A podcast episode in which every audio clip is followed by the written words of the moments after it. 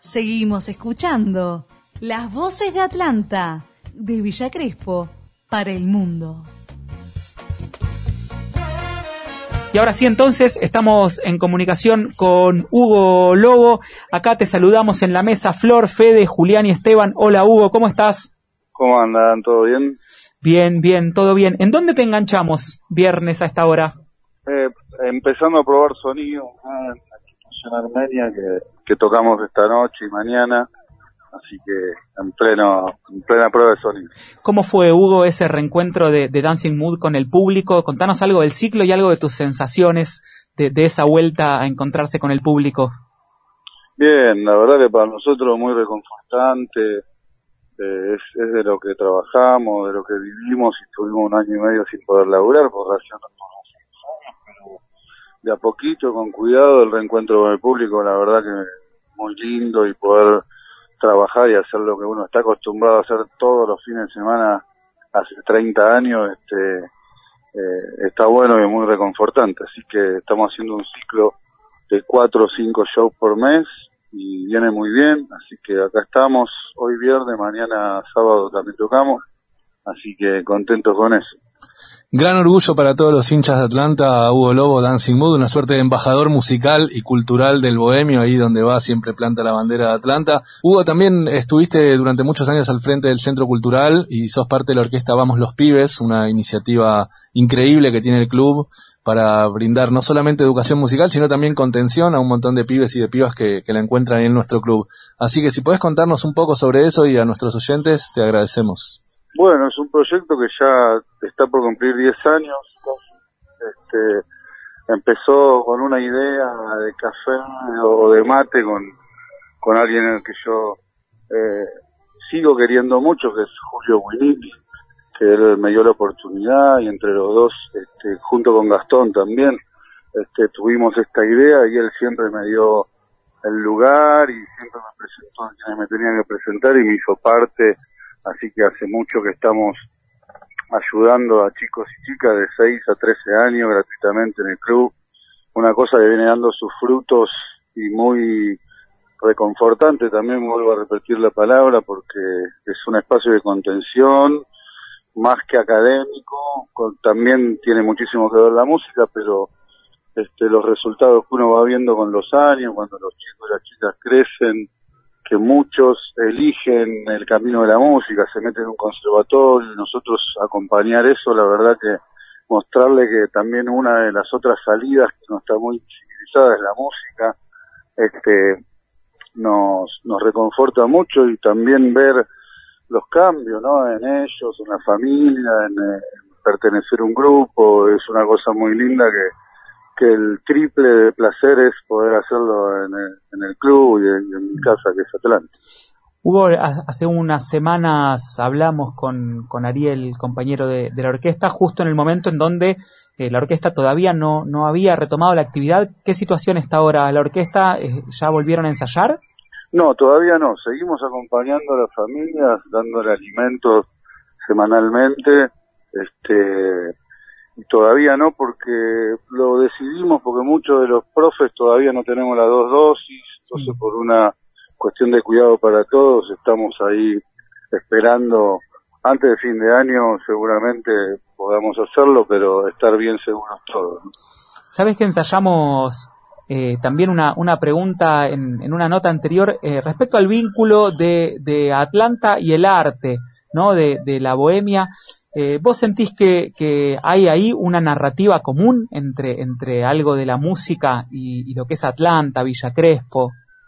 Sí, Villa Crespo principalmente, y Villa Crespo es Atlanta, así que está todo nucleado este, en, un montón de grandes valores de la música, del barrio y, y Atlanta como, como institución también, ¿no? Este, siempre, siempre estuvo ahí y, y como decía con, con Julio, la idea de, de, volver a traer un poco lo artístico y la música del club, más allá de que también se mezcla con, con el patín, ¿no? Que siempre tuvo mucho que ver con, con el arte, con las milongas y todas esas cosas que había que, que en un momento también se volvieron a hacer.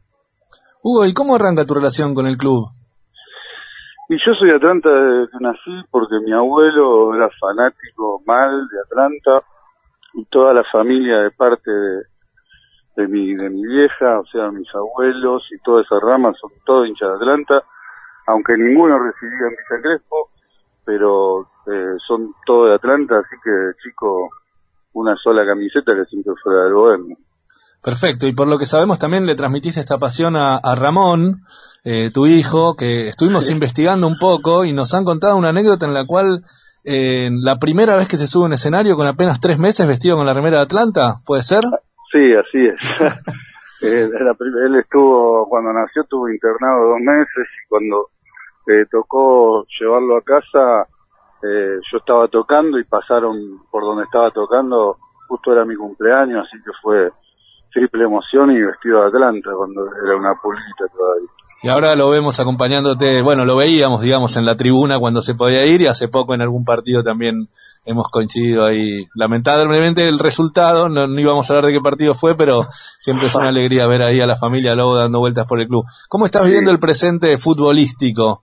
¿Qué, qué opinión tenés del, del momento que estamos atravesando?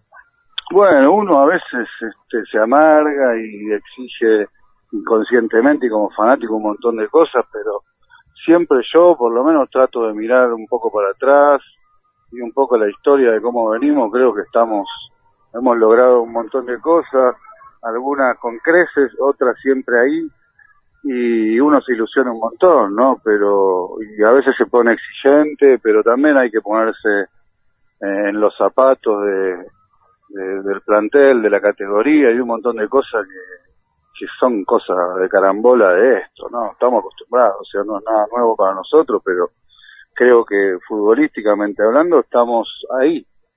Eh, uno sí, por supuesto, quiere estar primero y ascender a primera, pero eh, pensándolo fríamente es, es, es, mucho pedir, ¿no? Y a veces no hay que no hay que mezclar las cosas ni ser tan exigente, ni enojarse tanto, ni mezclar a, a, la institución o al presente con, con, los resultados futbolísticos que son adentro del campo de juego, ¿no? que son resultados que es una competencia y es así.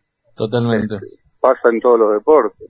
Sí, eh, te voy a preguntar algo, Hugo, que, que un poco ya lo, lo, venís diciendo, pero quizás para, para armar un, una respuesta común, que es, ¿qué, ¿qué lugar se le puede asignar a la cultura dentro de un club tradicionalmente futbolero? Porque la realidad es que el centro cultural eh, siempre necesitó de, de, un reme particular, que era el que ponía Julio en su momento y ustedes, pero ¿qué lugar puede tener la cultura en Atlanta para vos? Yo creo que todos los clubes barriales, más allá de que tengan, eh, nos centralizamos en el fútbol, este, siempre culturalmente tuvieron una, una tarea a veces eh, intencional y a veces, y a veces no, que es de contención para un montón de pibes, ¿no? Yo particularmente eh, no vivía en Villa Crespo cuando era chico, pero sí este, era socio del club, hacía judo, jugaba al fútbol, jugaba al básquet, y esa tranquilidad de, que pasaba antes de que, de que tus viejos se vayan a laburar y te dejen adentro de un club y vos sabés que estás contenido dentro de una institución haciendo deporte y curtiendo un montón de cosas que tienen que curtir los pibes, son funciones culturales que tuvieron y tienen un montón de clubes que, que se fue perdiendo y hoy en día, hace unos 10 años, no solo Atlanta, sino otros clubes y más que nada del ascenso, este, empezaron a reivindicar y darle un, un poco más de bola a eso, ¿no? Que se había perdido un montón. La función social y cultural de los clubes de barrio es fundamental para la sociedad y para los barrios y creo que, que hay que tener siempre eso presente más allá del fanatismo y el fútbol. Estamos hablando con Hugo Lobo, líder de Dancing Mood, banda que existe desde el año 2000. Él así como al pasar al principio dijo hace 30 años que toco y la verdad que es uno de los músicos que ha, efectivamente, como decía la canción de León Gico, tocó con todos, Hugo Lobo. si, si, se ponen a revisar las bandas en las que tocó van a, van a ver que pasó incluso por un montón de géneros. Hugo, ya para, para ir despidiéndonos, haces radio también, eh, seguís con el programa ahí en Radio Atómica, los amigos de San Martín, algunos seguimos, seguís, seguimos ahí. Ya somos colegas radiales. Radio Atómica, eh, hace 18 años que seguimos ahí, eh, compartiendo música, todos los miércoles a las 10 de la noche estoy en esa radio, así que ahí seguimos. ¿Te tratan bien ahí en San Martín? ¿Cómo? ¿Te tratan bien en San Martín, digo? Más o menos. Antes me trataban mejor, hasta que me fueron conociendo. ¿Cómo sigue el año musical para Dancing Mood, para vos, con tus proyectos? ¿Qué, qué planes y, y cómo se perfila quizás eh, el verano?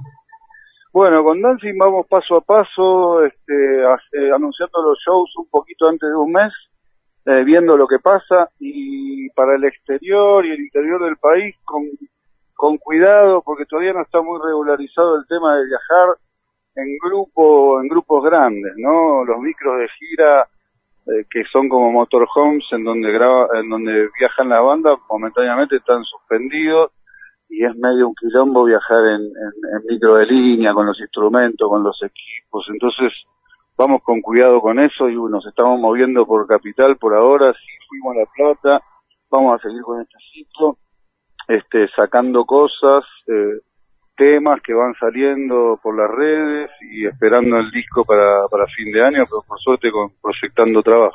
Sabes que decís eso y pensaba en, en este, vos empezaste diciendo después de un año y medio de no laburar y qué, qué, qué balance un poco haces de, de si hubo eh, políticas también de asistencia al sector, porque bueno, quizás algunos de ustedes pudieron acomodarse de alguna forma, pero mucha gente, músicos, bueno, técnicos, sí. eh, Sí. ¿Cómo, ¿cómo está hoy la, la escena como cuando te encontrás con, con la gente que labura ahí? Los músicos independientes, este, que no pertenecemos a compañías discográficas y, dependemos solamente del laburo día a día, estuvimos en el horno, ¿no? Este, tal vez otros sectores con sindicatos, otro tipo de cosas tuvieron un poco más de contención, pero nosotros que vivimos de estos momentos que es tocar y de la gente que uno lo venga a ver, desde siempre estuvimos complicadísimos y ahora un poco remontando, pero también con, con, el poco aforo que hay, cómo subieron los precios de, de contratar un sonido, de las regularidades que hay que tener para armar un show, que vuelvo a decir, siendo independiente se encarga uno de todo eso, ¿no? de la seguridad de las ambulancias, de los bomberos, se hizo un poco más complicado porque los precios subieron, pero la cantidad de gente que puede venir a un concierto no. Entonces, eh, cada concierto lleno, a sala llena y que con entradas agotadas, equivale a, a un show de hace dos años que te iba mal. Entonces, está complicado, pero bueno, eh, también soy consciente y no despotrico porque es una, una situación que nos toca vivir y hay que acompañar y cuidarse también, ¿no? Y ser consciente de eso. Tal cual, tal cual. Hugo, te queremos agradecer muchísimo por esta entrevista. Eh, nos quedaron un montón de cosas para preguntarte. Quizás en algún otro momento te volvamos a molestar. También mencionaste recién el camino a la independencia. Eh, sabemos que lo has elegido hace muchos años junto con Dancing, así que también seguro hay muchas cosas para contar sobre eso. Mucha suerte para el show de hoy, para el de mañana y para los que vienen. Eh, no sé si llegaste a escuchar de fondo, ahí la cortina suena Dancing Mood siempre en este programa. Eh, Sí, así que muy, muy ah, agradecido siempre que me tengan presente y bueno, ojalá que, que hoy el resultado sea favorable y si no siempre vamos a estar apoyando al UDM y a la institución y toda la gente linda que, que, que siempre está en el club. muchas gracias, Hugo. Un fuerte abrazo, Bohemio. Abrazo para ustedes. Atlanta está en todas partes y ahora también está en la radio. Voces de Atlanta, el programa oficial del Bohemio. Voces de Atlanta, Voces de Atlanta, de Villa Crespo para el mundo.